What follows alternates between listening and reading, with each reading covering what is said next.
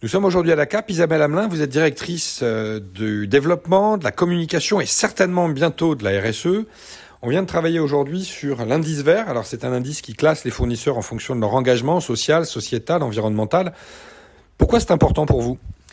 C'est important pour nous euh, parce que nous avons 650 fournisseurs, 232 000 articles, références, et que les établissements nous demandent euh, de scorer euh, les établissements et les fournisseurs. Donc c'est très important de leur donner des réponses et de leur permettre d'avoir et de faire des achats responsables éclairés.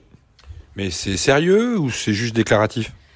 Alors c'est très sérieux, hein. ça fait euh, depuis 2012, donc bientôt la dixième année qu'on entame donc avec l'indice vert, et c'est sur élément de preuve, donc c'est très sérieux.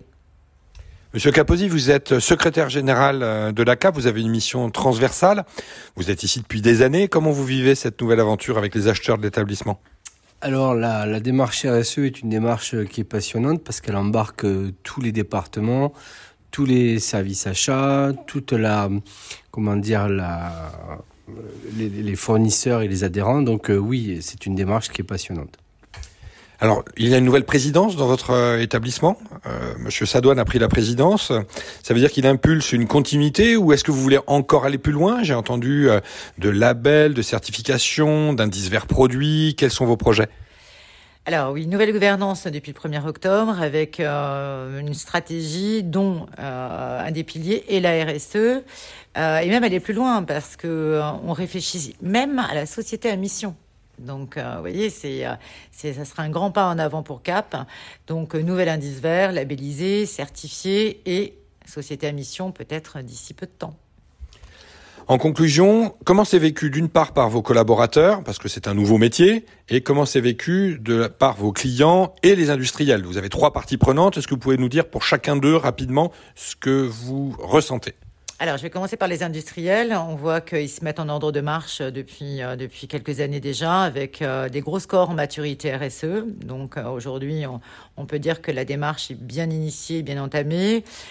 au niveau des établissements de santé, ils sont poussés par la réglementation.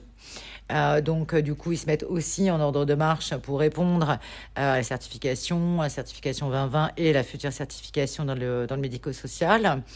Euh, et en interne, je dirais, j'ai deux générations. Voilà, on a deux générations d'acheteurs euh, et on va justement former euh, les acheteurs de Cap euh, pour la, sur la partie achat responsable grâce à Primum. Donc, donc ça, ça sera les enjeux pour 2022.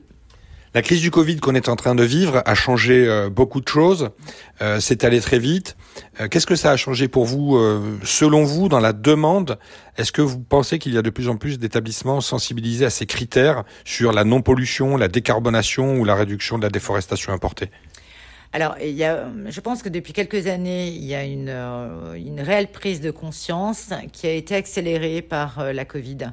Euh, on a aujourd'hui une prise de conscience. Quel est l'enjeu si on ne fait pas? Et quels sont les risques si on ne fait pas d'achat responsable? Et si on n'a pas pour notre planète une raison d'être et une raison de faire? Donc oui, c'est dans les consciences aujourd'hui.